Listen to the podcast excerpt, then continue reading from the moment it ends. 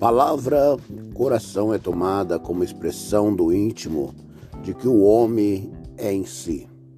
A essência da religião é o intercâmbio do homem com Deus por meio da oração. A oração é a religião em alto, é ação em verdade. O homem se expressa tal qual é, com sinceridade.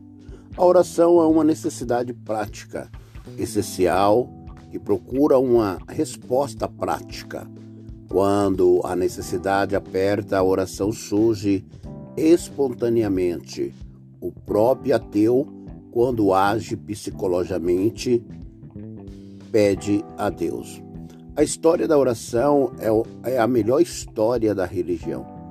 Elemento da oração, como fé, submissão, dependência, surge na vida do homem lhe tornando livre para adorar a Deus. Adorar a Deus é tornar subjetivo, consciente e aceitá-lo na própria personalidade. A religião chamada natural no terreno da ideia, da interpretação, não é realmente religião, mas filosofia. A oração é subjetiva e é também libertação e pela oração que o homem torna-se livre. Somos religiosos porque somos humanos, fomos feitos assim, somos portadores da imagem de Deus. Religião e psicologia. Religião e filosofia.